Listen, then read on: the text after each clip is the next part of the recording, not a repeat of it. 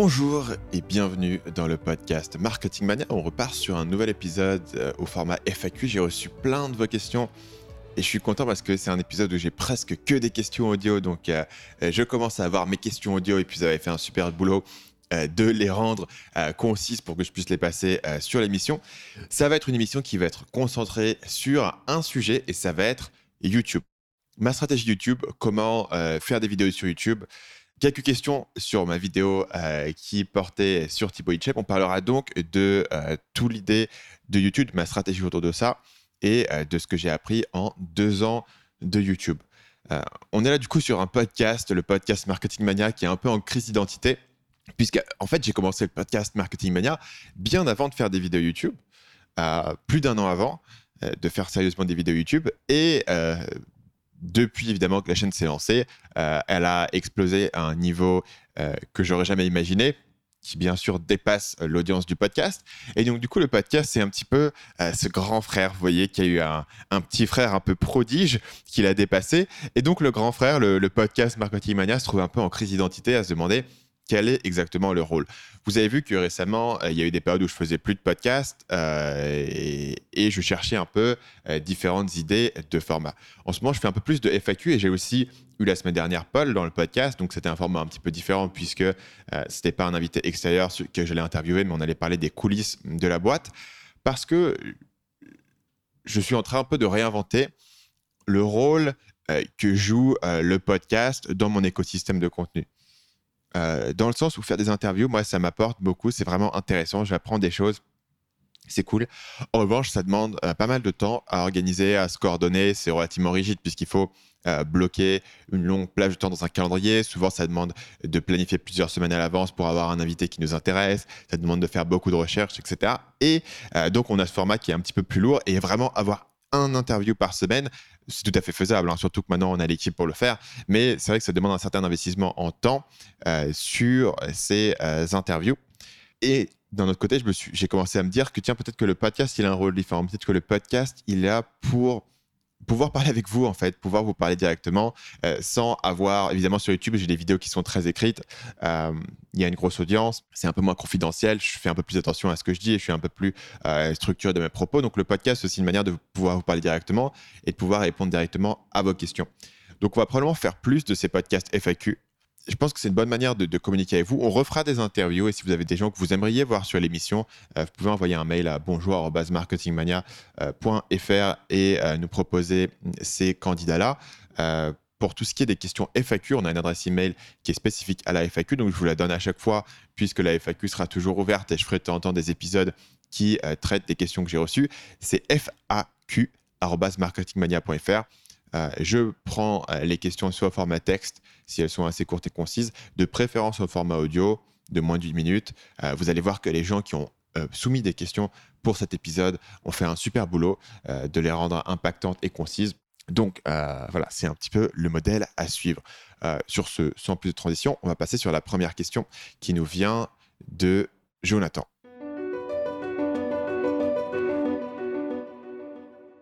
Salut Stan, J'aimerais me lancer dans la création de contenu et en vivre, notamment par la vente de formation, mais je ne suis pas à l'aise en vidéo. Et j'ai l'impression que sur YouTube, cela va être plus difficile et beaucoup plus long pour en vivre. Pour ma part, c'est sur YouTube que j'ai découvert la plupart des créateurs de contenu. Suis-je ici victime d'un biais cognitif ou cela reflète-t-il la réalité rationnelle du marché? En 2019, peut-on raisonnablement penser se lancer uniquement dans l'écrit ou l'audio et attirer suffisamment de trafic sur sa mailing list via son blog ou son podcast. Merci. Euh, Jonathan, merci pour ta question. Je dirais que très clairement, euh, tu n'es pas euh, obligé de te lancer sur YouTube. Mais c'est clair que YouTube, c'est aujourd'hui la meilleure plateforme. C'est la plateforme qui est la plus rapide et qui est la plus puissante. Je dirais qu'il y a deux grands avantages de YouTube qui sont différents. La première, c'est qu'il y a de plus en plus d'audience sur la partie vidéo. Il y a de plus en plus de, de trafic web qui se dirige vers la vidéo. C'est quelque chose qui est plus naturel pour les gens que de lire. C'est quelque chose qui est plus naturel pour les gens que d'écouter un podcast. C'est-à-dire que le podcast s'appelait à une certaine frange de la population qui apprécie d'avoir quelque chose dans les oreilles, mais tout le monde n'est pas encore sur le podcast. Tout le monde n'a pas le réflexe d'aller chercher un podcast. Tout le monde n'a pas cette structure. Je parle toujours du fait que pour écouter un podcast, il faut avoir structuré ta vie de manière à ce que tu puisses écouter un podcast. C'est-à-dire faut avoir pris l'habitude de quand tu es en train de, de, marcher dans la rue ou quand tu es en train euh, de conduire ta voiture ou quand tu es en train de prendre le métro ou quand tu es en train de faire la vaisselle ou de faire à manger, euh, tu vas te mettre un podcast dans les oreilles. Donc en fait, il y, y, a deux catégories de gens. Il y a les catégories des gens qui ont pris l'habitude et des catégories de gens qui n'ont pas pris cette habitude. En revanche, regarder de la vidéo, c'est quelque chose que tout le monde connaît. Tout le monde regarde des films, tout le monde regarde la télé, tout le monde euh, voit des vidéos sur Facebook, sur YouTube. Donc la vidéo, c'est vraiment euh, là où tu vas toucher euh, l'audience la plus large. C'est aussi l'avantage, si tu veux, d'être un petit peu à mi-chemin entre le podcast et le texte sur un certain point, qui est que bah, le texte, c'est plus compliqué sur un texte de créer une connexion avec quelqu'un. Donc bien sûr, si tu es, un bon auteur et tu peux écrire, tu fais tu veux passer ta personnalité dans un texte. Mais imagine la différence entre faire une recherche sur Google, tomber sur un article, cliquer sur le blog, lire un article. Et le plupart du temps, tu cherches une info, tu fermes l'article et tu pars. À moins que le site est vraiment quelque chose de très unique, de très distinctif, qui vraiment te saute aux yeux. A la personnalité de l'auteur va pas va pas vraiment transpirer dans ce texte et tu vas pas créer une connexion directement avec cet auteur. À l'inverse, euh, regarder une vidéo, même une vidéo courte, même une vidéo qui est concentrée sur le sujet, bah, dans la manière dont la personne va parler, tu vas transmettre une certaine émotion, une certaine personnalité. C'est un, élément fort de la vidéo. Donc c'est plus facile de fidéliser sur de la vidéo euh, que sur du texte. À l'inverse, le podcast, évidemment, a la même force de pouvoir transmettre une personnalité. À l'inverse, et c'est la deuxième force de YouTube, c'est la discoverabilité. C'est la capacité à ce que les gens puissent te découvrir. Donc, YouTube fonctionne sur deux leviers différents pour te faire découvrir. Le premier, c'est le référencement. Donc, si les gens cherchent un certain mot-clé, soit euh, dans Google, et euh, bien souvent, sur pas mal de recherches, les vidéos YouTube vont sortir en haut de Google pour un certain mot-clé, soit directement dans YouTube, puisque YouTube est le deuxième plus grand moteur de recherche au monde, ils vont pouvoir voir ta vidéo. Et euh, à mon avis, le SEO sur YouTube est beaucoup, beaucoup plus facile que le SEO sur Google. Dans le sens où le SEO sur Google va largement privilégier les liens, l'ancienneté de ton site, euh, le nombre de, d'articles que tu as, la structure euh, sémantique, etc. Ça peut être assez compliqué. Et du coup, il y a vraiment une prime aux gens qui sont arrivés il y, a, plusieurs années, qui ont eu le temps de construire un catalogue de liens et qui ont de l'expérience dans le fait de comment euh, construire tes backlinks, etc. Le SEO YouTube est beaucoup plus simple euh, dans le sens où il y a beaucoup moins de paramètres à gérer et c'est plus une question euh, vraiment de la qualité en fait de ton contenu au sens où est-ce que les gens vont cliquer dessus et est-ce que les gens vont le regarder jusqu'au bout. Petite parenthèse là-dessus, mais en tout cas, tu as cette première euh, pilier sur YouTube de, de, qui est le SEO. Là où le SEO n'est pas, bien sûr, il est sur le blog, mais sur le podcast, par exemple, ben, il n'y a pas de SEO. Deuxième aspect, c'est le système de recommandation interne à YouTube. Et ça, il est uniquement il y a peut-être Instagram Discover qui euh, fait un peu le même genre de job, mais personne n'est aussi fort que YouTube sur les recommandations. Si ton contenu est de qualité, et de qualité, je ne veux pas dire que euh, ta maman pense que c'est bien ou toi tu penses que tu as passé beaucoup d'heures sur ton contenu. Qualité aux yeux de YouTube, c'est un truc qui est mesurable. C'est euh, le taux de clic, est-ce que les gens cliquent sur ta vidéo? Et c'est la durée de visionnage, est-ce que les gens regardent ta vidéo pendant longtemps? Si ton contenu est de qualité, Astérix. Ça veut dire, selon YouTube, que les gens cliquent et le regardent pendant longtemps, ton contenu sera recommandé aux gens qui sont intéressés.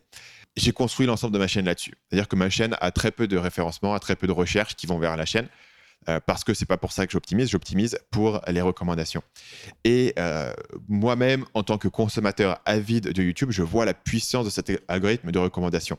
C'est-à-dire que je vais régulièrement avoir des chaînes qui me sont recommandées qui ont 20 000, 50 000 abonnés. Ce n'est pas des grosses chaînes dans l'échelle des choses. Alors, si tu pars de zéro, tu vas me dire 20 000 abonnés, c'est quand même gros. Mais dans l'échelle des choses, ce pas des chaînes qui sont énormes. Donc, même ces petites chaînes euh, vont pouvoir avoir une visibilité parce que YouTube est tellement fort pour te proposer la vidéo spécifique qui va t'intéresser.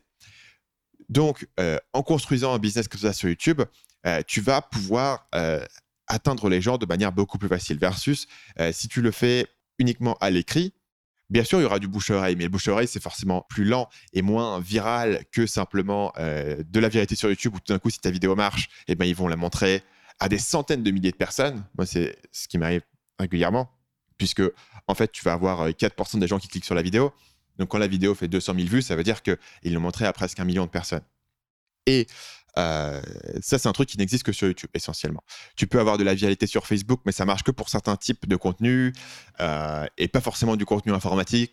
C'est rare qu'un informatif, c'est rare qu'un contenu euh, informatif de conseil devienne viral sur Facebook et, fasse des centaines de milliers de vues, alors que sur YouTube, ça arrive. Donc ça, c'est les grandes forces de YouTube.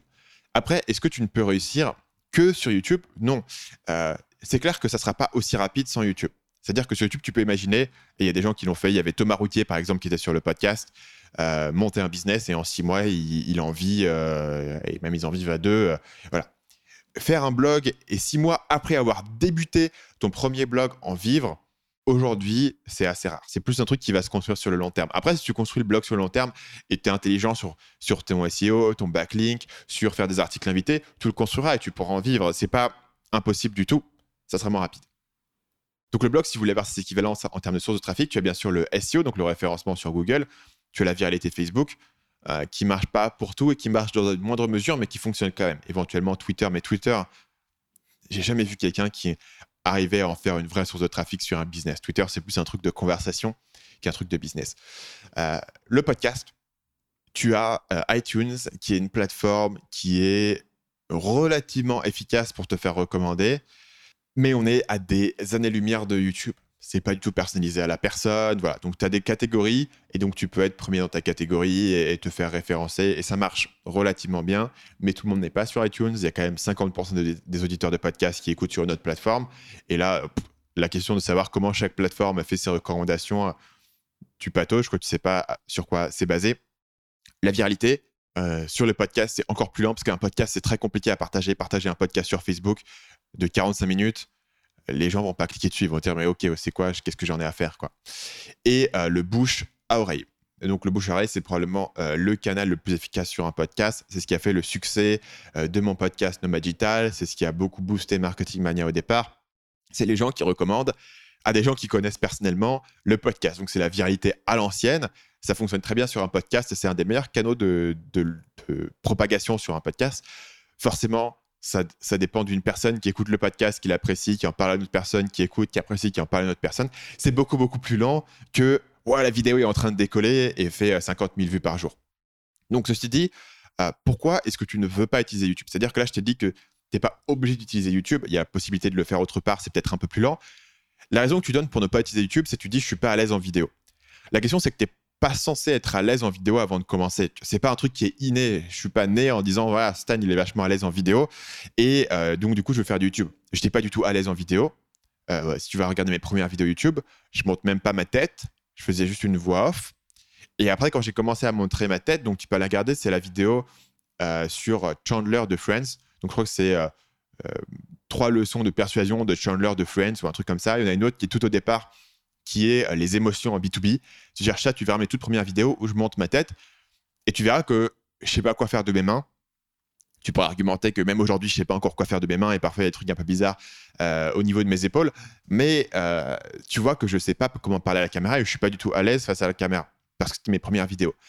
Si tu vas écouter mes premiers podcasts, je n'étais pas plus du tout à l'aise au niveau du podcast. Je parlais de manière bizarre, je parlais soit trop vite ou alors j'avais le biais inverse où j'articulais de manière excessive. Donc, quand j'ai commencé Séduction Academy, je parlais à 2000 à l'heure sur mes podcasts parce que j'avais peur que les gens s'ennuient. Et après, quand j'ai commencé Marketing Mania, notamment sur les podcasts solo que j'avais fait, je regarde dans les commentaires des podcasts euh, sur influence et manipulation, euh, les commentaires du coup sur le site Marketing Mania, il y a beaucoup, beaucoup de gens qui se plaignent que j'articule trop et ils me disent que je parle comme un hypnotiseur. En fait, je pense que je parlais comme ça. J'articulais chaque mot pour être sûr de ne pas parler trop vite et pour être sûr que tout soit bien compris. Et il y a des gens que ça dérangeait, parce que c'était pas forcément assez naturel. Ça m'a pris en fait probablement des centaines d'heures, ou en tout cas des dizaines d'heures au minimum, avant d'être à l'aise de parler dans un micro, rien que sur le podcast. Et encore une fois, ça m'a pris probablement des dizaines de vidéos d'être à l'aise pour parler en vidéo. Et je suis pas toujours parfaitement à l'aise en vidéo. C'est-à-dire que si je dois enregistrer une vidéo avec quelqu'un d'autre, si on est deux face à la caméra, je sais pas trop quoi faire de, de mes mains. Tu sais, quand l'autre personne est en train de parler, je sais pas, je suis censé regarder l'autre personne qui est en train de parler à côté de moi, ou je suis censé regarder la caméra, ce qui est un peu bizarre parce que je regarde pas la personne qui parle. Bref, je suis pas du tout euh, un acteur né, c'est pas un truc qui est inné, c'est juste un truc que j'ai pratiqué et que j'ai appris. Et au final, je dirais qu'au niveau du jeu d'acteur face à la caméra, aujourd'hui, je, dirais que je suis à, 7 sur 10. Quoi. Je suis correct, passable, mais euh, sans plus. C'est-à-dire que euh, si mon script n'était pas intéressant, bah tu t'ennuierais quoi. J'aurais pas la capacité vraiment à, apporter cette dynamique. J'ai pas un talent particulier face à YouTube. Donc tu pas besoin d'un talent particulier sur YouTube pour pouvoir faire des vidéos ce que je te conseillerais, c'est euh, de réfléchir à comment est-ce que tu peux compenser le fait que tu sois pas particulièrement à l'aise en vidéo en travaillant ton contenu et ton aspect visuel. En fait, c'est ce que j'ai fait moi. Peut-être que si j'étais naturellement à l'aise en vidéo, j'aurais fait un, type de vidéo plus simple où je parle juste face à la caméra. Le fait que je savais que j'étais pas naturellement à l'aise face à la caméra m'a aussi forcé à réfléchir à comment est-ce que faire pour que ces vidéos soient vraiment intéressantes et que les gens aient envie de les regarder. Et c'est pour ça que j'ai travaillé le contenu avec des angles, avec des scripts, avec une certaine structure, en injectant de la persuasion, en injectant du storytelling dedans. Et de l'autre côté, mon aspect visuel, en travaillant le montage, en travaillant les incrustations d'images, etc. Et c'est tout ça permet de compenser euh, le fait que, voilà, je sais parler, mais, pas, mais sans plus. Et je pense pas que tu aies besoin d'être à l'aise sur YouTube pour réussir sur YouTube. En tout cas, moi, je suis pas à l'aise en vidéo et ma chaîne fonctionne bien. En revanche, j'ai travaillé les autres aspects de mon contenu euh, pour euh, le compenser. Je dirais que l'inverse de ça, c'est un mec comme Harry euh, JMG, qui est un mec qui, que j'avais eu sur le podcast, qui est extrêmement à l'aise en vidéo. et quand tu vois ses, vidéos sur sa chaîne, tu vois qu'il est en pur impro. Et qu'il est. En fait, c'est un mec qui est super intéressant à regarder, même quand il raconte un peu de la merde. Il raconte un peu n'importe quoi, il raconte un peu sa vie. il est intéressant à regarder. Il a un truc, euh, il a une expressivité, il a une manière de parler, il a un humour, il a euh, une impulsivité qui est intéressante. Moi, j'ai pas ça, forcément. Euh, je dirais que je peux parler comme ça sur un podcast, mais tu vois qu'ici, je suis en train de te répondre à, ta question et ça va me prendre plus de 10 minutes de répondre à cette question. Sur une vidéo, il faut qu'il y ait un truc visuel qui se passe, il faut qu'il y ait quelque chose qui se passe au niveau de mon visage. Je peux pas être impassif comme je le suis là en train de te parler. Et pour ça, je pouvais pas le faire. Et donc, du coup, tu peux travailler cet aspect visuel. Donc, euh, je dirais que te fermer cette porte de YouTube, qui est pour moi le meilleur canal pour réussir aujourd'hui euh, le plus rapidement possible, c'est dommage. Si tu as raison, c'est que je suis pas à l'aise en vidéo. Je dirais que la bonne raison de te fermer YouTube, c'est de te dire, voilà, mon audience n'y est pas, pourquoi pas, ou alors euh, je veux faire un format spécifique qui se prête pas à YouTube. Par exemple, si tu veux faire des interviews, le podcast reste quand même meilleur que YouTube. C'est compliqué de rendre une interview intéressante, une interview d'une heure sur YouTube, c'est compliqué de la rendre intéressante. Même s'il y a des gens qui l'ont fait, il y a un mec qui s'appelle, il me semble qu'il s'appelle Amixem, il est possible que je le confonde avec quelqu'un d'autre, mais qui interviewe des YouTubeurs en face caméra, les deux assis sur un canapé, et qui a un format qui s'appelle 12 questions avec, je crois que c'est 12 questions avec Fabien Olicard par exemple, et il a des vidéos qui font des millions de vues, euh, où il est assis sur un canapé avec un YouTuber. Donc ça aide d'interviewer des youtubeurs qui sont bien sûr, eux, euh, naturellement bons face à la caméra. Fabien Licard, c'est un autre mec qui peut te raconter un peu n'importe quoi face caméra et qui est intéressant. Quoi. Il, est intéressant à regarder. Donc il y a des moyens de le faire. Globalement, si tu voulais faire un, format d'interview, un format de contenu comme ça, il serait plus adapté au podcast. Inversement, tu veux faire un format très lourd en informations, très détaillé, avec des tutoriels, etc. Peut-être que c'est plus adapté en blog euh, pour du SEO. Donc, ça, ce serait la bonne raison de ne pas faire de YouTube. Euh, le fait de dire, OK, je suis pas à l'aise dessus, si tu es entrepreneur, tu vas tout le temps être en train de devoir réapprendre de nouvelles compétences. Et donc, je ne pense pas que ce soit une bonne raison de ne pas te mettre sur YouTube.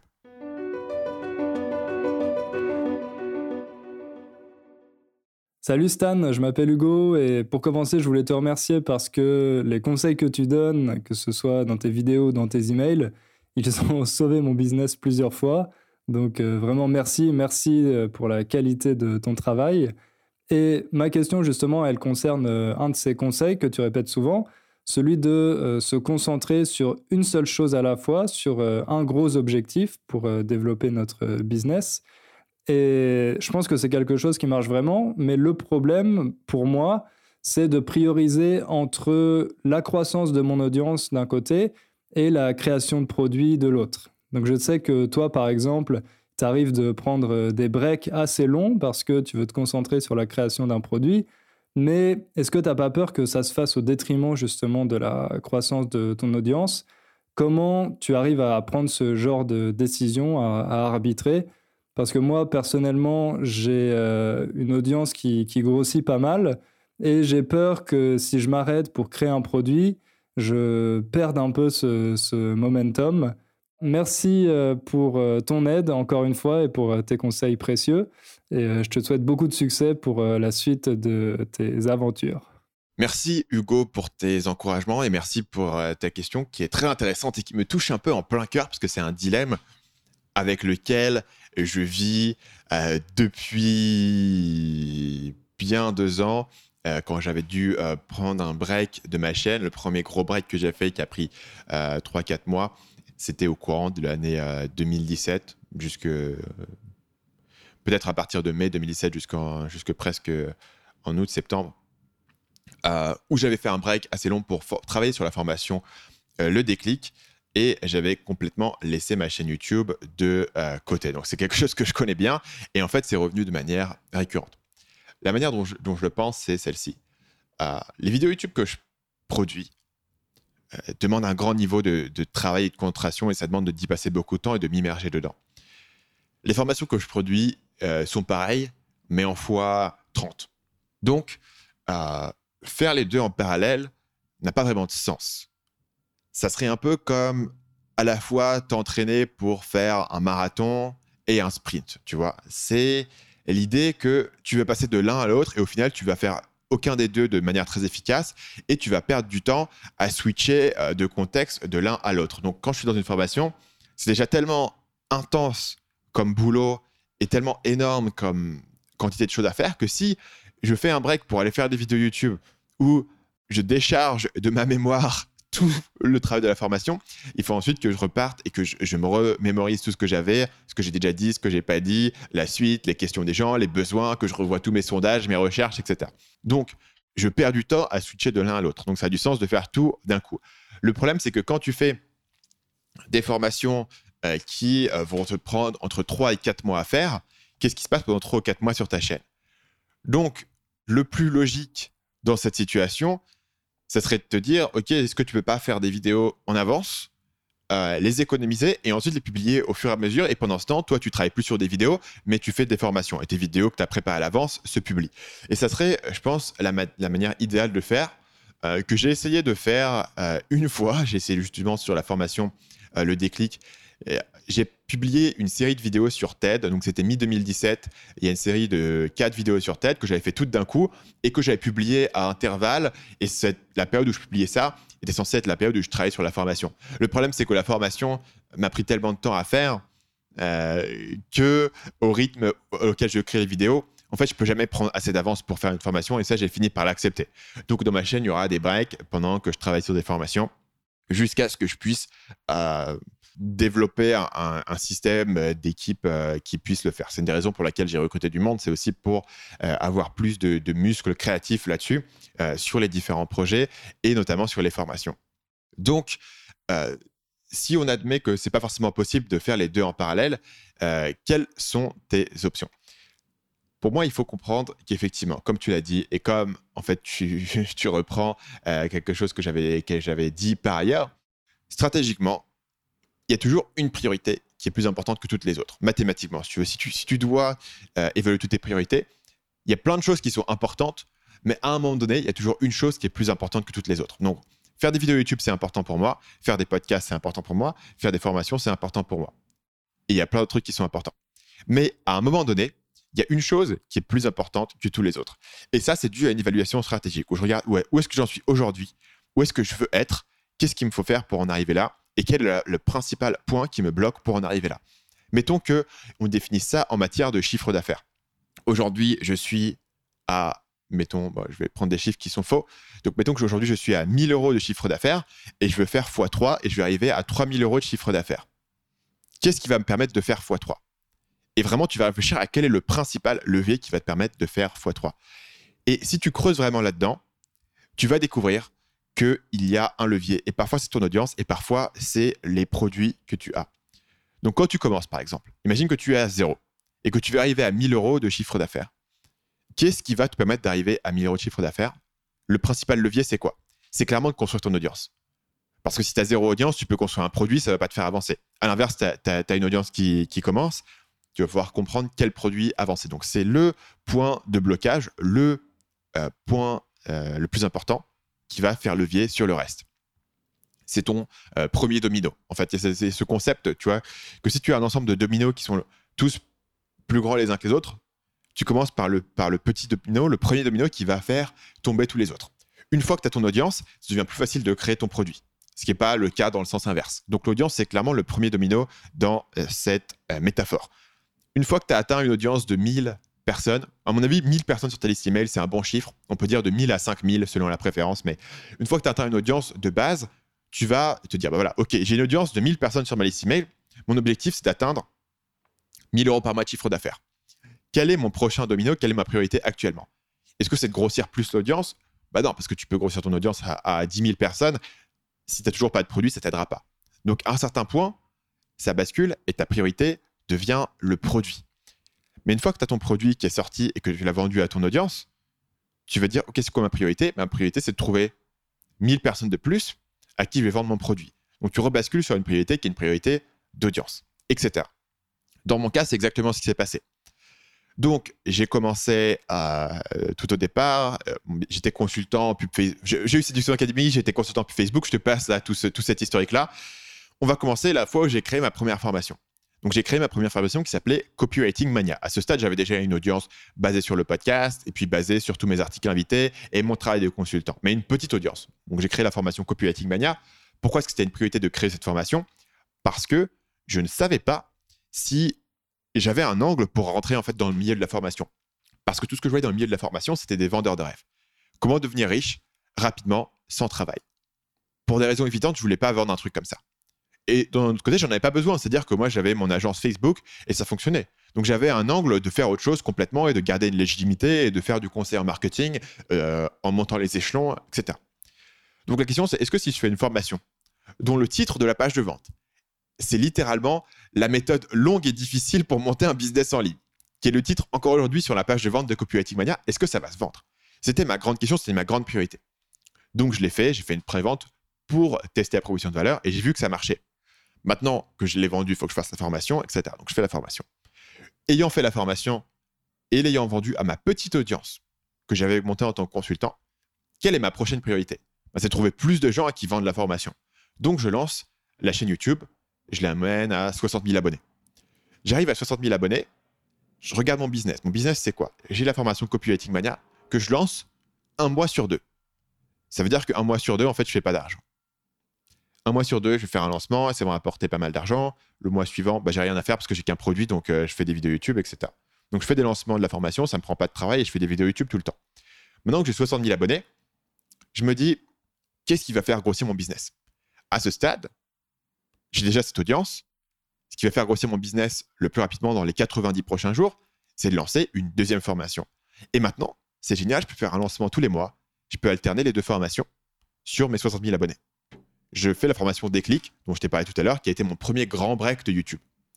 Puisque quand j'avais fait Copywriting Mania, j'avais pas encore de chaîne YouTube qui était active à cette époque-là. Maintenant, je fais, je fais la formation Le Déclic, je la sors. Qu'est-ce que je fais? Voilà, j'ai les deux formations qui tournent en alternance, etc.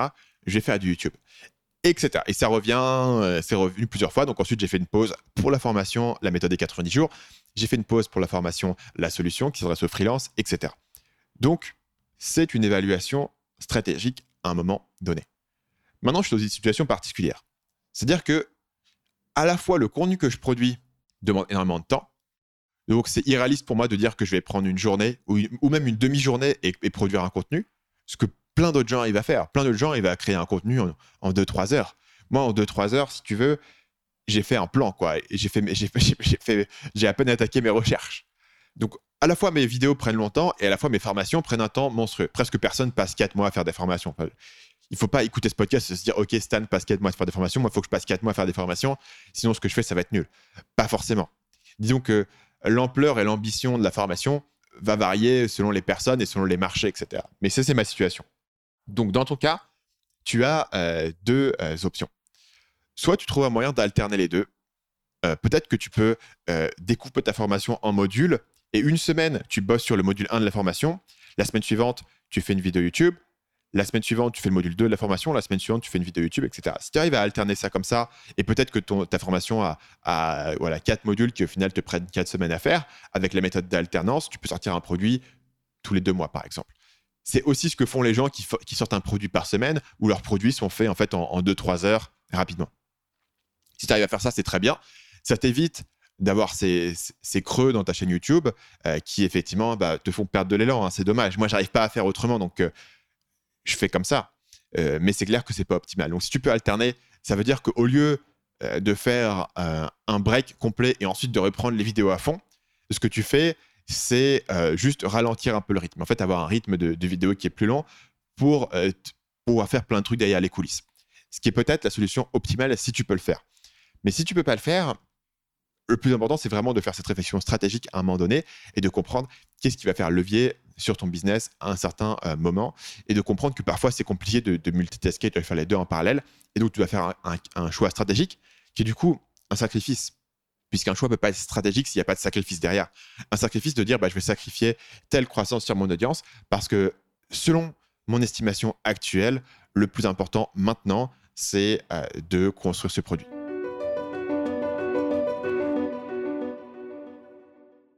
Salut Stan, moi c'est Sam et il s'avère que j'ai une petite communauté sur YouTube et que je, viens de vendre mon premier produit, c'est-à-dire une formation, sachant que je n'avais rien vendu avant. Et du coup j'aimerais savoir comment garder la confiance de sa communauté euh, bah, en vendant un produit, parce que je pense que de mon côté ça peut être perfectible. Donc voilà, merci de ta réponse et puis, et puis voilà, je te laisse la parole. Merci à Sam de ta question. Euh, comment garder la confiance de sa communauté quand on vend un produit? Euh, j'ai trois idées pour toi. La première idée, c'est de ne pas essayer de faire ce que tout le monde te dit de faire, c'est dire vendre sans vendre. Tu sais, on te dit, voilà, la technique de persuasion pour essayer de vendre sans vendre euh, à votre communauté, etc.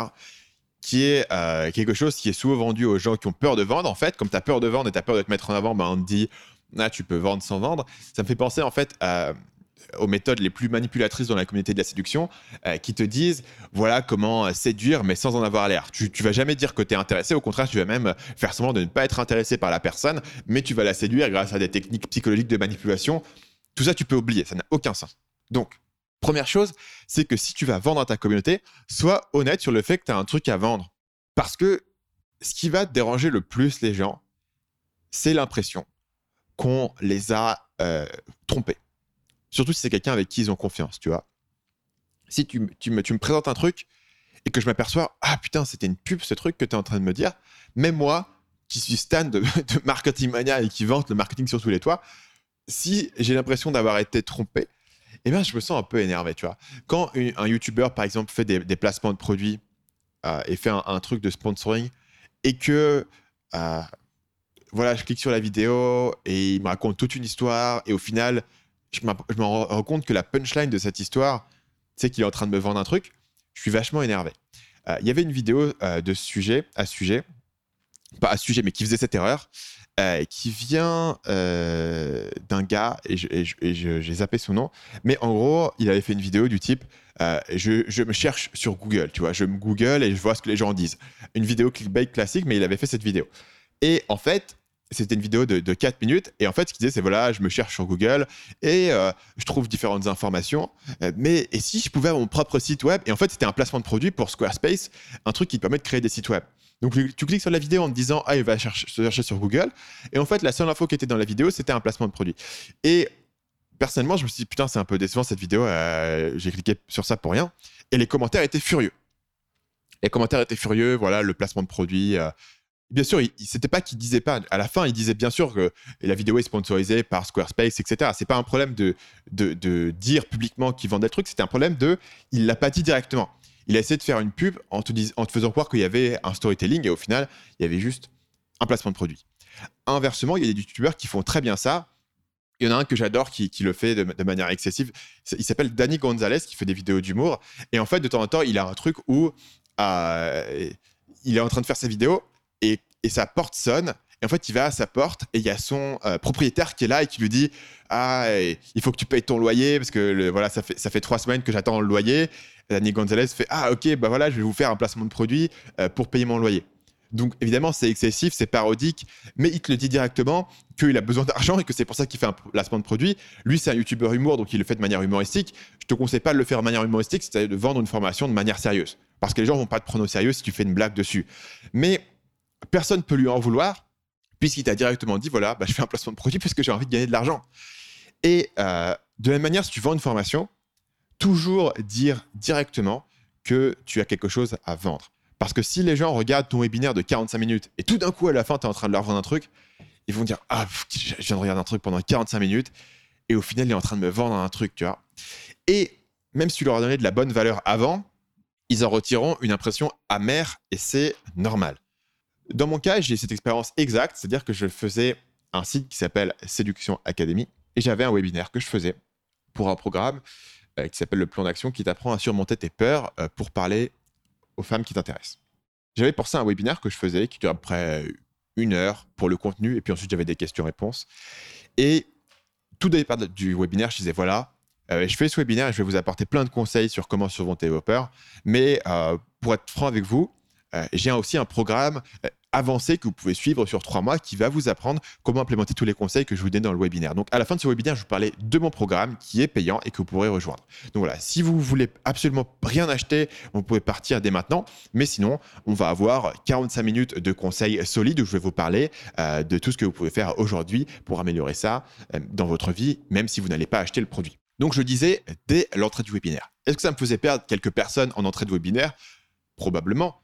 Le problème, c'est qu'une personne qui est directement dégoûté par le fait de dire voilà, j'ai un truc à vendre, mais avant ça, je vais donner plein de conseils. Si, oh là là, il va me vendre un truc, mais oh là là, qu'on devrait pas, tout devrait être gratuit, c'est de toute manière une personne qui n'aurait jamais acheté. Donc en fait, je perds sur mon webinaire une personne qui n'aurait jamais acheté, donc c'est pas une grande perte pour moi. À l'inverse, tous les gens qui sont des clients potentiels, mais qui seraient peut-être un peu sentis trompés si le truc n'était pas arrivé, tu vois, les gens qui sont un peu ouverts à acheter, mais qui ne sont pas convaincus, vont rester ouverts d'esprit et vont savoir que ça arrive. Et j'avais une fois eu dans les commentaires du webinaire au moment où je faisais le pitch, parce qu'à un moment donné, dans ton webinaire, tu arrives sur un pitch et pendant 15 minutes, tu dois présenter ton produit. Voilà, mon produit, tous les bénéfices, tu dois le vendre, quoi. Et vraiment, euh, parler pendant 15 minutes de ton produit, pourquoi c'est génial et pourquoi les gens devraient l'acheter. Un mec dans les commentaires, dans le chat live du webinaire, fait Oula, il est en train de nous vendre un truc, euh, qu'est-ce que c'est que ça? Et les autres gens qui regardaient le webinaire, qui étaient des, fans du site, répondaient bah, Il l'a dit au départ, à quoi tu t'attendais euh, Voilà. Il, me défendait le, droit que j'avais de vendre quelque chose parce que je l'avais annoncé au départ et j'avais partagé le fait que j'allais vendre un truc. Donc, première leçon ici, ne pas essayer de vendre sans vendre. Si tu as quelque chose à vendre, euh, annonce-le dès le départ. directement, voilà, j'ai un, nouveau programme qui est payant, euh, que vous pourrez rejoindre et ça viendra plus tard, mais annonce-le dès le départ. Sauf si tu as une séquence de vente ou un webinaire où tu vas commencer par apporter de la valeur et donner du contenu, préviens les gens qu'il y aura quelque chose qui arrive après, parce que sinon ils se sentiront trahis. Deuxième chose, présenter le pourquoi. Présenter pourquoi est-ce que tu vends quelque chose. Ceux qui le font très bien, c'est les gens qui ont un Patreon. Donc, c'est le financement participatif, c'est donnez-moi 5 dollars par mois, tous les mois, ou, X euros par vidéo pour soutenir ma, création de contenu. Bien souvent, dans un Patreon, tu n'as pas une contrepartie qui est super intéressante. Donc, parfois, tu vas avoir du contenu exclusif, mais on va être honnête, la principale raison de soutenir un créateur, c'est pour soutenir le créateur et pour avoir plus de contenu c'est quelque chose que les vendeurs de formation font pas forcément toujours aussi bien. C'est dire, voilà, moi je crée ce contenu-là qui est gratuit et euh, euh, j'aimerais en faire plus, j'aimerais pouvoir me professionnaliser, j'aimerais pouvoir créer du contenu de meilleure qualité, avoir du meilleur matos, pouvoir passer plus de temps sur mes contenus, pouvoir passer à plein temps et c'est ma passion, c'est ça que j'ai envie de faire. Et donc du coup, bien sûr, bah, je ne peux pas vivre uniquement euh, sur la pub YouTube qui me rapporte peanuts. J'ai besoin d'avoir cet élément-là direct. Donc je voudrais tester quelque chose avec vous et je voudrais euh, vous vendre quelque chose, je voudrais avoir ce programme qui est payant pour les gens qui veulent aller plus loin. Donc là, euh, ce que tu dis, c'est la, raison du pourquoi. C'est expliquer pourquoi est-ce que tu as envie de gagner ta vie avec ça, euh, partager un peu ta passion, tes enjeux, l'aspect financier du truc. Parce que sinon, les gens ont un peu l'impression que tu es, que es en train de d'être un espèce d'avare qui est en train de les arnaquer. Ah, ah, ah, je vais gagner de l'argent avec vous, je vais, vous prendre votre argent. Si tu contextualises pas les choses pour eux, c'est ce qu'ils vont penser. Maintenant, si tu dis directement, voilà, ce que j'aimerais, mon rêve, c'est vraiment de passer à plein temps sur ce projet. Et pour ça, évidemment, il faut que je gagne de l'argent. J'ai des factures à payer comme vous tous. Euh, donc, l'idée, c'est que si je pouvais faire ce programme plus avancé et que un certain nombre d'entre vous me suivent sur ce programme et que ça me permet d'en vivre, ça me permettrait de créer encore plus de contenu, d'y passer encore plus de temps, d'avoir du meilleur matos, de créer de la meilleure qualité. Euh, voilà, donc si vous avez envie de le faire et de me soutenir, voilà ce que je vous propose. Euh, je vais vous parler de tel programme, etc. Donc le fait d'annoncer clairement que tu vas vendre, tu permet aussi de présenter le pourquoi et euh, d'être transparent sur le fait que tu as envie d'en vivre et sur ton enjeu financier. Et les gens, s'ils apprécient ton contenu et s'ils apprécient ce que tu fais, en fait, ils en voudront plus. Donc, ils auront envie que tu passes à plein temps et, ils ne seront pas euh, dégoûtés du fait que tu vendes un truc. Euh, parce que bah, si ça permet d'avoir plus de contenu, euh, c'est super. Donc, ils sont contents. Troisième conseil, troisième et dernier conseil, c'est de faire attention à une chose, à un biais cognitif qui s'appelle l'aversion à la perte. L'aversion à la perte, c'est quand un truc que tu avais gratuitement devient payant. Donc j'avais des vidéos gratuites, d'un coup, ah bah maintenant, ok, ok, maintenant tu vas vendre les vidéos.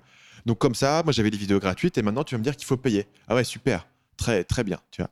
Et ça, c'est un biais psychologique qui est euh, extrêmement fréquent. Les gens détestent perdre quelque chose qu'ils avaient gratuitement. Donc, c'est important d'insister sur le fait que c'est un bonus. Je fais ce programme payant d'accompagnement pour les gens qui veulent aller plus loin. Mais tout ce que vous avez dans les vidéos aujourd'hui, ça restera. Euh, la chaîne YouTube restera toujours gratuite et vous aurez toujours les mêmes vidéos que vous auriez eues normalement. Maintenant, je vais essayer de faire plus de choses, j'essaie de faire des trucs qui sont aussi payants pour pouvoir vivre à plein temps. Et si ça marche pour moi de vivre à plein temps, vous en aurez encore plus. Mais dans tous les cas, tout ce que vous avez gratuitement aujourd'hui, ça restera toujours gratuit, ça ne va pas changer. Et c'est important d'insister là-dessus, même si ça peut te sembler évident, pour les gens, ça ne semble pas forcément évident, surtout les gens qui ne s'intéressent pas au web marketing. Et euh, une grande raison qui va faire que les gens auront une résistance à ça, c'est qu'ils ont l'impression que tu es en train de leur prendre un truc et que ce qu'ils avaient aujourd'hui, maintenant il faut payer pour l'avoir. Et ça, ils détestent. Ça va aussi pas les inciter à acheter quelque chose, parce qu'en fait, quelque chose qu'ils ont eu pour gratuit, pour eux, ça devrait être gratuit. Il faut présenter ta formation payante comme quelque chose de plus avancé, comme quelque chose avec plus d'accompagnement, avec plus d'interaction pour les gens qui veulent aller plus loin. C'est l'étape suivante. Donc, euh, je résume les trois conseils sur comment euh, vendre une formation sans euh, briser ta confiance avec ta communauté. Premièrement, ne pas essayer de vendre sans vendre. Si tu vas vendre quelque chose, euh, dire directement que tu, vas, que tu vas le vendre et l'annoncer directement. Deuxièmement, présenter le pourquoi, expliquer que tu essayes de vivre de ce projet, essayer que tu essayes de dégager un peu, un peu de revenus pour pouvoir passer plus de temps sur le projet et que ça leur permettra d'en avoir plus. Et troisièmement, euh, insister sur le fait qu'ils ne perdent rien, que tout ce qu'ils avaient gratuitement aujourd'hui restera gratuit dans le futur.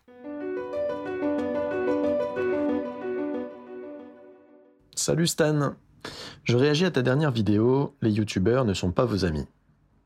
On entend beaucoup de créateurs de contenu, et notamment de web marketeurs, qui ont construit leur marque autour de leur personne et joué à fond la carte du personal branding, qu'il faut, je cite, tutoyer et s'adresser à son audience comme à un ami.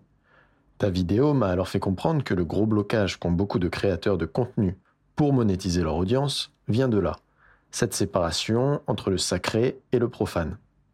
Comment peut-on d'un côté prôner qu'il faille s'adresser à son audience comme à un ami et créer une vraie relation pour derrière mieux leur vendre nos produits, alors que par définition, la relation à un ami est sacrée? Quel est ton avis sur la question? Peut-on dire que le succès d'un business en ligne repose sur cette relation? Et comment dépasser ce blocage? N'est-il pas plus sain euh, psychologiquement pour le créateur et stratégiquement pour sa marque de se présenter sous un nom de domaine comme toi tu le fais. Donc merci Jonathan pour la question. En écoutant euh, ta voix, je réalise que euh, tu étais aussi la personne qui avait posé la première question de cet épisode. Donc euh, bien joué pour avoir eu deux questions dans la FAQ. Donc la question de la proximité avec l'audience, c'est effectivement quelque chose qui est assez intrigant parce que d'un côté, avoir cette proximité et cette confiance avec l'audience va clairement t'aider à, vendre plus efficacement et à communiquer plus efficacement. Et c'est simplement plus intéressant d'écouter quelqu'un parler qui s'adresse directement à toi comme euh, dans une conversation que quelqu'un qui fait un, utilise un jargon de marque. Voilà. Donc euh, c'est si je faisais le podcast comme ça, ça serait euh, très différent dans l'approche. J'allais faire une imitation de la personne qui parle de manière corporate, mais j'ai du mal à imaginer à quoi ressemblerait un podcast totalement corporate. Ce serait quelque chose qui parlerait pas du tout de ton expérience, parlerait pas du tout de ta manière de penser, mais il y aurait quelque chose euh, qui, essaierait d'apparaître comme étant très détaché. Et euh, tout ce que je fais dans le podcast, au final, c'est de donner mes conseils personnels et je raconte beaucoup d'histoires qui sont basées sur mon expérience. Donc, euh, pour entrer plus précisément dans la question de est-ce que ça introduit pas une, une dissonance psychologique de communiquer de manière aussi proche avec ton audience quand d'un autre côté, bah, tu as un business que tu, que tu fais? Donc, Première chose, c'est sur le tutoiement que tu as mentionné directement. Personnellement, j'aime pas le tutoiement euh, dans euh, mes contenus. Et je réalise en ce moment que je suis en train de te tutoyer, Jonathan, parce que je réponds directement personnellement à ta question. Mais euh, sur mes pages de vente, sur mes emails, je tutoie pas les gens parce que c'est un email qui est envoyé à, un nombre de personnes. Donc ici, quand je te parle directement, je te parle directement. Euh, je réponds directement à ta question de Jonathan. Euh, quand on est sur du contenu plus large et quand j'ouvre le podcast, je fais bienvenue dans le podcast Marketing Mania. Si vous voulez en savoir plus, cliquez sur le lien. Je parle pas comme si je parlais à un individu. Personnellement, je trouve ça vraiment, ça, me casse les oreilles en fait. Quand quelqu'un le fait, quand quelqu'un qui fait un contenu, une vidéo YouTube, un podcast, tutoie son audience, personnellement, ça me déroute en fait pour moi, ça attire trop d'attention sur le fait que tu es en train de tutoyer. Et donc, ça me semble euh, manipulateur. Dans le sens où, normalement, même si tu t'adresses de manière mm, personnelle dans un texte à quelqu'un, pour moi, tu es toujours censé le vous voyez. Et, le tutoiement, personnellement, ça, me, ça me semble dissonant et j'aime pas, c'est pour ça que je l'utilise pas. Après, en fait, la manière dont je, m'adresse même à mon audience euh, en utilisant le vouvoiement est aussi assez proche. Donc, ça résout pas notamment le problème. Mais le choix euh, de faire le tutoiement, pour moi, attire trop d'attention sur lui-même. Après, plein de gens le font et ça fonctionne bien pour eux, c'est juste pas pour moi, donc c'est plus une préférence personnelle. Maintenant, il y a le problème psychologique que tu, que tu soulèves, le problème psychologique au niveau du créateur. Donc, il y a deux types de problèmes. Premier, c'est euh, tu as créé cette relation proche avec ton audience, donc du coup, tu n'oses pas euh, vendre par peur de la réaction. Ça, on en a parlé dans la question précédente, donc je ne reviens pas sur le fait de comment euh, mitiger les réactions négatives de ton audience. Mais euh, voilà, tu as cet aspect de tu n'oses pas vendre et tu n'oses pas vendre de manière aussi euh, ouverte que ça. Et donc, du coup, tu, tu, travailles pas autant tes pages de vente, tes emails de vente, tu n'envoies pas autant d'emails, euh, tu fais pas des vidéos aussi longues pour proposer ton produit. Tu donnes pas toutes les chances à ton produit, tu le pousses pas à fond parce que tu as peur de la réaction de ton audience. La deuxième chose, c'est euh, les gens qui vont contrecarrer cette peur en passant très soudainement à une communication commerciale. Donc, dans leur contenu, ils ont une communication personnelle, et dès qu'ils veulent te vendre un truc, ça devient très euh, commercial, très carré, très détaché, très froid. Ce qui est un problème, puisque si les gens apprécient ta communication directe, c'est ça qu'ils apprécient. C'est dommage qu'au moment, au moment de vendre, tu switches complètement ce style de communication vers quelque chose d'autre. Donc, pour moi, il y a plusieurs choses à comprendre ici. La première chose, c'est de comprendre ce que c'est qu'une relation sacrée. Une relation sacrée est définie par le fait que les obligations de chaque côté sont immenses essentiellement infinies. C'est l'idée de quelqu'un dans ta famille qui a besoin de ton aide, tu as une relation sacrée avec cette personne, tu vas pas dire non, ok, bah, ça c'est pas dans mon deal, tu vois. Si la personne a besoin de ton aide, tu vas toujours l'aider. La relation euh, n'est pas contractuelle, elle n'est pas transactionnelle, il n'y a pas de borne claire à cette relation. Vis-à-vis -vis de ton audience, c'est quelque chose qui n'est pas le cas d'un côté et de l'autre. Donc ta relation avec ton audience, même si tu leur parles de manière personnelle, n'est pas sacrée. Et ma relation avec toi, même si je te tutoie et je te, je te parle directement et je te parle de mes pensées personnelles dans ce podcast, n'est pas sacrée. On a une relation qui est transactionnelle, qui est la suivante. J'ai créé une adresse email où tu peux m'envoyer tes questions en audio. Et de mon côté, je choisis les questions qui m'intéressent et j'y réponds. C'est euh, les paramètres de notre relation qui, même si je te parle directement de manière personnelle, est borné par ces obligations. Si demain tu me dis, euh, voilà Stan, tu veux pas euh, me faire un feedback complet sur mon site, ben, je te dirais non, parce que j'ai pas le temps de faire un feedback à chaque personne qui est abonnée à mon site ou qui m'envoie des questions.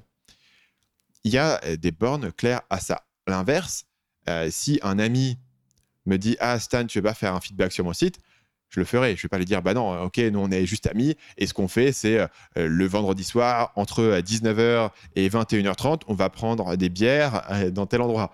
Et ce que tu me demandes là n'est pas dans les bornes de la relation qu'on a négociée. Tu vois, c'est vraiment ça la différence entre relation sacrée et une relation profane. Donc, ta relation avec ton audience n'est pas sacrée pour deux raisons. Premièrement, tu n'es pas obligé de faire ce que ton audience te demande. Donc, ton contrat avec ton audience, c'est je crée des choses et ça vous plaît ou ça vous plaît pas. Je vais essayer d'écouter votre feedback, mais au final, c'est moi qui prends la décision. Donc, c'est une relation asymétrique. Inversement, d'un ami où tu peux pas dire à ton ami, voilà, bon, dans la relation, c'est moi qui prends la décision ça te plaît ou ça te plaît pas, je vais essayer d'écouter ce que tu me dis, mais au final, c'est moi qui prends la décision. Deuxième chose qui fait que ta relation avec ton audience n'est pas sacrée, c'est que ton audience, de l'autre côté, n'est pas obligée de te soutenir. Ils le feront que si tu continues à leur apporter de la valeur. Encore Un ami qui t'abandonne dès que tu l'es plus utile n'est pas un ami avec qui tu as une relation sacrée une audience qui t'abandonne dès que tu leur apportes plus de valeur que dès que le contenu que tu proposes ne, les intéresse plus, c'est toutes les audiences au monde. D'accord? Ton audience n'est pas obligée de te soutenir et de, faire tout ce que tu leur demandes. Il y a des créateurs qui, tombent dans ce piège, où ils ont l'impression que leur audience ne les soutient pas sur les projets qu'ils ont envie de faire. Et ils se plaignent du fait que leur audience ne s'intéresse pas à certains types de contenus qu'ils produisent ou ne s'intéresse pas à leurs produits et ils se considèrent un peu trahis. C'est l'inverse de ce qu'on a vu tout à l'heure où l'audience se sent trahie quand tu leur vends un truc. Là, c'est le créateur qui se sent trahi parce que audience ne le suit pas. Ton audience n'a aucune obligation de te suivre sur tes autres projets si ça ne les intéresse pas et si ça ne leur apporte pas de valeur. Donc maintenant, il y a un autre élément à comprendre sur l'idée de relation euh, sacrée et de relation profane. Une relation profane, c'est pas forcément la relation que tu as avec ta banque. C'est pas forcément quelque chose de totalement euh, distant et froid et euh, dénué d'émotions. Le commerce, ça a toujours été une affaire de relation entre les humains. Et euh, une relation profane peut être très proche. Un exemple, ça serait une relation entre deux associés. Tu t'associes avec quelqu'un pour monter un business, tu vas passer des années dans les tranchées à monter un business, à surmonter des problèmes, à tout faire pour réussir. Maintenant, si ton associé euh, vient te voir et te dit ah ben voilà j'ai euh, fait un mauvais investissement euh, voilà je suis dans le trou j'ai des dettes je suis en train de perdre ma maison est-ce que tu es obligé de, de, lui faire un, un prêt d'urgence pour qu'il puisse payer ses dettes? Si tu as une relation sacrée avec cette personne et que tu as développé une vraie amitié et une vraie relation réciproque peut-être mais dans le cadre de ta relation entre deux associés une relation contractuelle qui est définie avec des parts de la boîte, des obligations de chacun, etc. C'est quelque chose qui sort du cadre. Donc la relation entre associés peut être à la fois très proche et elle peut être à la fois profane. C'est pas une relation sacrée où la personne peut tout te demander. C'est pas une relation sacrée où la personne peut demander, par exemple, de l'aider à résoudre ses problèmes de couple. Tu vois, tout ce qui sort de, du cadre de l'association que vous avez dans la boîte et du succès de ce business n'est pas forcément de ta responsabilité. Donc c'est une relation qui peut être à la fois très proche et à la fois une relation qui peut être profane, commerciale, régie par des contrats et des obligations qui sont limitées. La différence, c'est donc vraiment cette idée d'avoir des obligations qui sont bien définies dans une relation profane versus des obligations qui sont infinies dans une relation sacrée. On va prendre un autre exemple, c'est un boucher dans un petit village.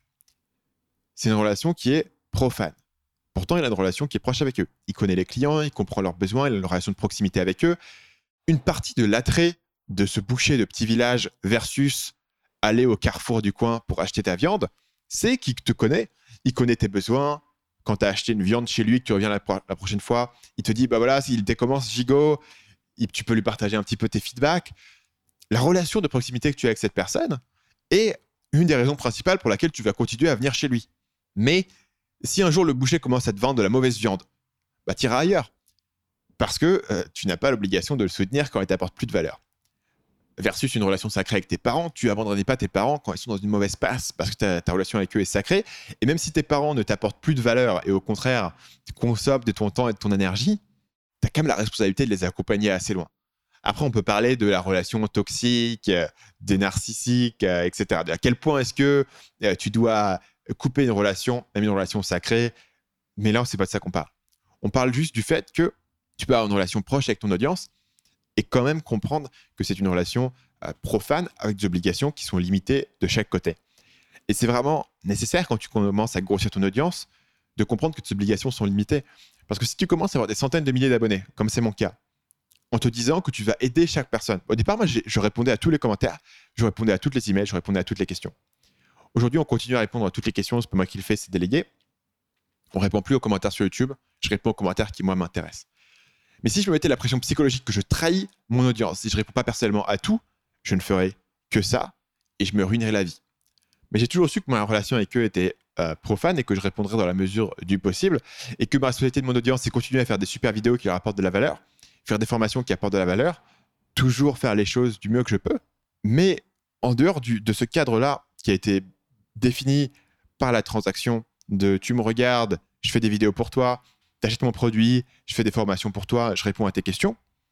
En dehors de ce cadre, j'ai pas des responsabilités qui sont infinies envers mon audience, puisque les gens, si tu les laisses, te demanderont des trucs qui n'ont aucun sens. Je ne donne pas d'exemple là-dessus, mais tu, peux me croire que euh, si tu touches une audience assez grande, tu as tous les jours quelqu'un qui pense qu'il euh, devrait avoir le droit de prendre un café avec toi, tu vois. Non.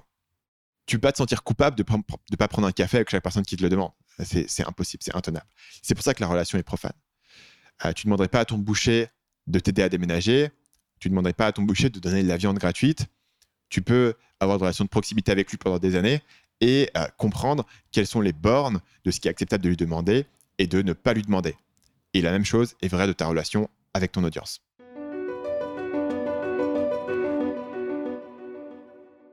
J'avais prévu d'avoir beaucoup plus de questions de cette FAQ, euh, mais celle que j'ai eue est avec de la bonne matière. Euh, du coup, j'ai fait que quatre questions euh, de la FAQ. Donc, il y aura une deuxième partie de cette FAQ où je reparlerai de la question de YouTube. Donc, restez abonnés. Dans les semaines à venir, on aura une seconde FAQ qui plongera sur les questions pour vous faire un petit teasing. J'ai pourquoi est-ce que je fais des vidéos plus mainstream? Donc, on parle des vidéos sur Fortnite, des vidéos sur Thibaut InShape. Est-ce que ça apporte vraiment des choses à mon business? On parlera de comment faire des vidéos comme Marketing Mania, on parlera de comment j'organise mes recherches, on parlera des lignes directrices de mon éthique dans la production de contenu et on parlera de pourquoi est-ce que je n'ai pas fait de formation sur comment réussir sur YouTube. Donc ça, ce sera dans le prochain épisode FAQ, euh, qui sera peut-être le prochain épisode, peut-être qu'on trouvera quelque chose pour euh, l'intercaler. Euh, en tout cas, merci à vous pour vos questions. J'ai plein plein de questions très intéressantes là-dessus. C'est pour ça que j'ai même pas eu le temps de toutes les faire ici. L'adresse FAQ est toujours ouverte si vous avez des questions. Vous pouvez envoyer vos, questions par email à faq@marketingmania.fr soit au format texte, restez court et concis, soit au format audio de préférence. Vous avez vu qu'aujourd'hui, j'ai passé que des questions audio audio de moins d'une minute en pièce jointe, euh, ça passe euh, très bien et euh, je pourrai vous répondre dans un prochain épisode. Toutes ces questions-là sont archivées et j'y arrive quand j'y arrive. Donc, si vous ne recevez pas de réponse à votre question, c'est normal parce qu'il n'y a pas de réponse. je crois qu'il y a juste une réponse automatique à l'adresse FAQ qui dit on a bien reçu votre question. Mais il n'y a pas nécessairement de réponse ou je ne vous préviens pas forcément si je le mets dans un podcast. Et puis parfois, je la garde pour plus tard. Donc, pas la peine de vous inquiéter s'il n'y a pas de réponse automatique et directe à votre question. Soit la question arrivera plus tard, soit je ne l'ai pas sélectionnée pour un épisode. Euh, vous pouvez tenter votre chance avec une autre question, peut-être une question un peu plus originale ou un peu plus spécifique, parce que la principale raison pour laquelle je ne prends pas des, questions, soit que j'ai déjà répondu quelque part, soit que c'est un peu c'est un peu général et j'ai pas grand chose d'intéressant à dire et de nouveau à dire sur ce sujet. Donc, euh, petit appel à l'action euh, pour terminer. On a parlé aujourd'hui de YouTube. Euh, si vous voulez vous lancer dans la création de contenu sur YouTube, le meilleur endroit pour commencer et pour vous former là-dessus, c'est de suivre une formation par email que j'ai fait, une formation de 7 jours qui s'appelle Comment construire une audience qui achète, qui va notamment de comment trouver l'angle de votre chaîne YouTube, comment créer du contenu qui va persuader et qui va convertir et qui va vous permettre de construire une audience à laquelle vous allez pouvoir vendre des produits. Parce qu'au final, si vous êtes capable de vendre à votre audience, vous n'avez pas besoin d'avoir des centaines de milliers ou même des millions d'abonnés pour vendre. Quelques milliers ou quelques dizaines de milliers d'abonnés peuvent suffire. C'est quelque chose qui peut être accompli en un temps qui est relativement court. C'est beaucoup plus facile d'avoir une audience à qui vous pouvez vendre parce que vous avez pensé dès le jour 1 à la persuasion que de construire une audience qui fait des centaines de milliers d'abonnés et de vous apercevoir que vous ne gagnez pas assez d'argent via la pub AdSense pour pouvoir vendre. Donc, pour pouvoir télécharger cette formation, vous pouvez vous rendre sur marketingmania.fr slash audience. C'est marketingmania.fr slash audience et vous pourrez recevoir les 7 emails de formation gratuite comment construire une audience qui achète. Sur ce, je vous remercie d'avoir été avec moi jusqu'à la fin de cet épisode et je vous dis à la prochaine sur le podcast Marketing Mania.